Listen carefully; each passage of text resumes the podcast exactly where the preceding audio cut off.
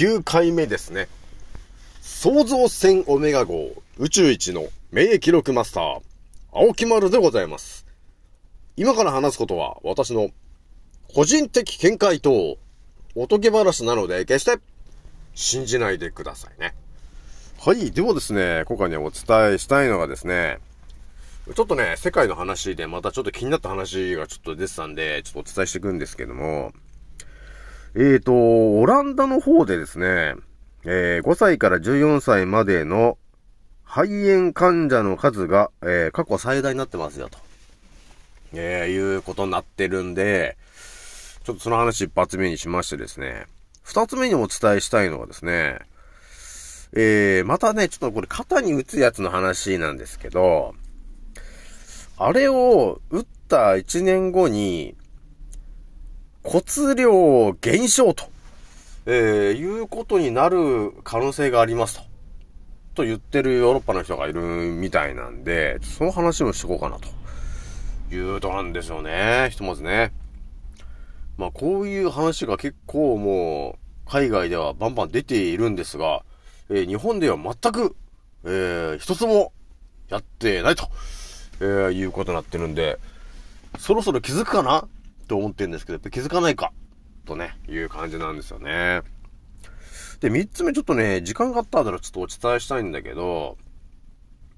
私が今、アーユルベーダのね、えー、あのー、シバーシンっていうさ、なんかあの、青っぽいさ、巨人みたいな人をさ、あのー、インスタの写真とかでね、使ったり、なんか、なんだなんだり、まあ最近バンバン使ってると思うんですけど、そのシバーシンの人で、あのー、手がね、二つじゃなくてなんか、三つ、四つ、五つ、六つってなんか手がすごい多い絵もあるよねっていうのがあるわけよ。だからインドの見てるとさ、なんか手がなんかすごいたくさんあるような人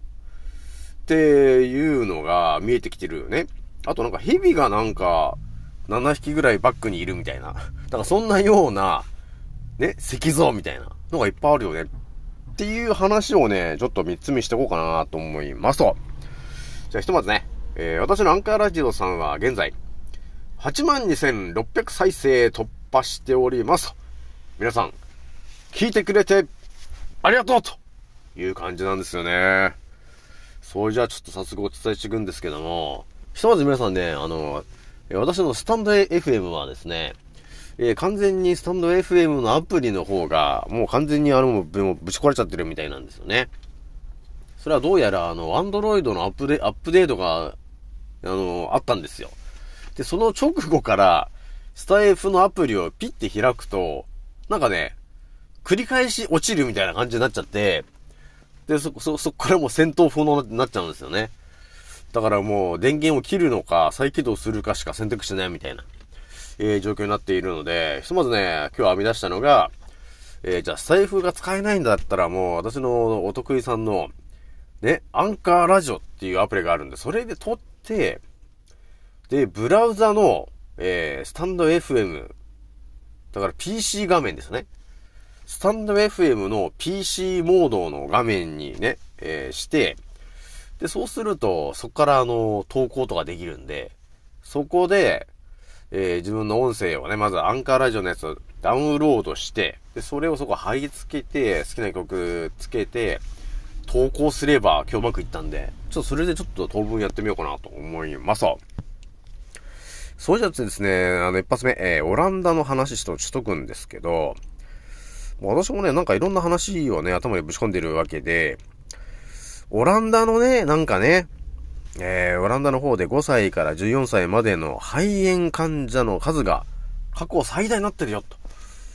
ということになってると思うんですけど、まあこれはもうね、もう当たり前と常識を超えている皆さんであれば、なぜそうなってしまったのかなんてなこともね、もう分かってるのかなというとこがちょっとあるんですよね。まあ、間違いなく、あの、肩に打ってるあれですよね。うん、あれの影響を受けて、えー、肺炎ということになってるよね、と。まあ、肺炎っていうかもう、あれですよね。血栓系ですよね、どっちかっていうと。もう血液の中に、えー、よくわからない、その、DNA みたいな破片が、たくさん入ってきた結果、えー、それが増えていって、いろんなところで悪さしてると。で、そのうちの一つが肺炎だよね。だから肺の方にも多分行っちゃってるんですよね。で、いろんなところで詰まらせたりなんだりかんだりっていうことでやってるんで、免疫力が全体的に下がっちゃうから、いつもそんな肺炎とかまでね、悪化しないのに、免疫力が下がって、下がってるものを打ってしまったんで、だからみんな、風邪とかで終わんなくて、悪化しちゃって肺炎になっちゃってんですよねっていうのが、まあまあ、ね、もう見えてきてる話ですよね、というとこなんですよね。で、今ちょっとオランダの話しましたけど、これね、あのー、中の国の方でもね、えー、肺炎流行ってるよみたいな話出てるんだけど、結構ね、世界的に肺炎流行ってるんですよ。だから、あの、肩に打ってるやつ、ね、めちゃくちゃ打ってるのも日本なんで、まあ、日本でも多分ね、肺炎流行ってると思うんですよね。もう全体的に免疫力下がっちゃってるんでね。じゃあ二つ目の話ちょっとしとくんだけど、まあ一つね、あの気になった記事があってですね、その肩に打ったやつを、えー、打った1年後ぐらいからですね、えー、生涯の骨量が減少するんですよね、と。えー、いうことが、えー、何百万人もの患者に起きる可能性がありますよ、と。えー、いうような記事が出てたんで、マジですかと。それはまずいなと。いうことがあって、ちょっと皆さんにお伝えしたいなということなんですけど、まあやっぱりその肩に打ってるやつの中にはですね、まあね、あの、酸の、酸の化のグラフェンのなんだかっていろいろなね、だったりとか DNA の破片とか、なんかいろんなものが入ってるよと言ってる中にですね、やっぱりその DNA の破片ですかね。そういうものっていうのが骨ですね。骨をなんかちょっと蝕むっていう効果もなんかあるらしいんですよね、と。いうことになってるんで、まあだから、2021年とか2022年ぐらいに打ってる方、これがですね、多分2024年とか来年ぐらいになってくると、あれなんか体がなんか、骨が折れやすくなってるとかさ、ね。体のよくわからない不調が、みたいな、なことにちょっと繋がる可能性があるので、ちょっと打っちゃってる人はね、ちょっと警戒しといてほしいなというとこなんですよね。で、一応あの、私もね、あの、いろんなデトックスみたいなのをお伝えしているんですけど、間違いなくですね、その肩に打ってるやつを打っちゃった人っていうのはですね、もうあの、例のね、怪しいあの DNA の破片、破片みたいなものも結構入っちゃってると思うんですよね、体の中にね。で、多分いろんなところで、血栓を血栓ってなっちゃってると思うんですよ。そう、いろんなところでなってて、で、腸もあんまり良くないよね、結局。腸内環境も結構荒らされちゃってるって感じがあるんですよ。で、そうなってくると頭痛とかがしたりとかっていうことになってくるよね。血液がよく悪くなっちゃうんで。そういう人にね、ちょっと今お伝えしときたいのが、まあ、とりあえず、打ってしまった人って、あの、ターボの、えー、ガの、うん、になる方が多いんだよねって話も結構出てると思うんですよ。ターボのガン。今ね、あの、その、ガドンっていうのは結構すごい流行ってるよね、みたいな感じになってると思うんですけど、これっていうのはやっぱりその、肩に打っちゃってるやつの中に入ってる成分が、もう全身、まあ、血液に乗っかって全身に向かっていって、で、いろんなところを攻撃するんですよね。で、そうするとそこの細胞が、えー、ダメージを受けるんで弱っちゃうじゃないですかと。ここでですね、あのー、体の中にね、えー、いる、まあ、ある意味邪悪な奴らですね。えー、まあ邪悪な奴らって言うとなんかちょっとね、あの、はっきり言わないのが青木丸っていう感じになっちゃうんで、え、はっきり言うとですね、え、虫です。はっきり、はっきり言うと、虫です。線虫くんです。っていうことをちょっとお伝えしとくんですけど、まあ私もね、過去ね、そういう話してるんだけど、まああんまはっきり言うとね、本当ですかってのもなると思うんですけど、いや、本当ですよ、という感じなんだよね。だから戦中くんだって言ってるじゃないですか、ということなんですよね、皆さんね。だから戦中でなんかね、あの、尿検査してるじゃない、戦中くんでね、えー、がの運かどうかをね、あの、調べるって言ってたじゃないですか、と。線虫くんはね、ほんととても鼻がいいわけですよ。なので、細胞が傷ついてるところがあると、ものすごい敏感にね、皆さん、その線虫くんが、そこに駆けつけるんですね。ああ、傷があるぞ、傷を負ってるぞ、そこ行けばいいぞってなって、そこに集まってきたのが、えー、要するに、えっ、ー、と、ガの運なんですよね。っていうオチなんですよね、と。このオチがね、やっぱり誰もね、あの、なかなか信じられないと、うん、いうところがちょっとあるわけなんだけど、まあ、青木丸はね、もう完全にこう7年ぐらいね、目覚めて、ね、世界中の情報を飛び回飛び回ってるとですね、ね、ヒポクラテスっていたじゃないですかと医学の父、いましたね。あとは、アスクレピオスっていうね、えー、偉人みたいなね、えー、医学の超、ね、エリートみたいな人もいたわけですよ、と。だからそういう人たちが何と戦ってきたんですかっていう歴史がさ、私は散々調べまくった結果見えてきましたよっていう話もね、過去お伝えしてるんですけども、だからアスクレピオスっていうね、えー、神がいましたと。医学のね。アスクレピオスっていうのはアスクレピオスの杖というものを持ってましたよね、と。で、それはね、あの、W の、えー、H の O からするとですね、あれはね、あの、杖に、こう、蛇が巻きついてるんだと。ね。それは生命の、そあの、早朝なんだ。